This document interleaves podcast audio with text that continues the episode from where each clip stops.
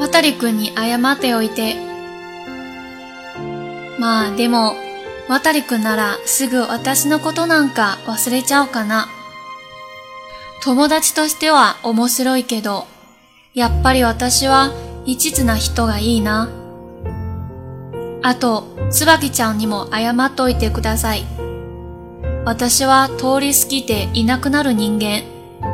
変な過言を残したくなかったので、椿ちゃんにはお願いできませんでした。というか、有馬くんを紹介してなんてストレートに頼んでも、椿ちゃんはいい返事をくれなかったと思うな。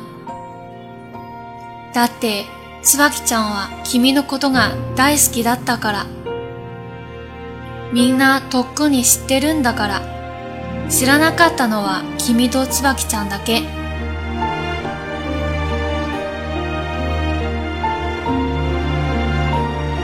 私の姑息な嘘が連れてきた君は想像と違ってました。思ってたより暗くて卑屈で意固地でしつこくて盗撮魔。思ってたより声が低くて、思ってたより男らしい。思ってた通り優しい人でした。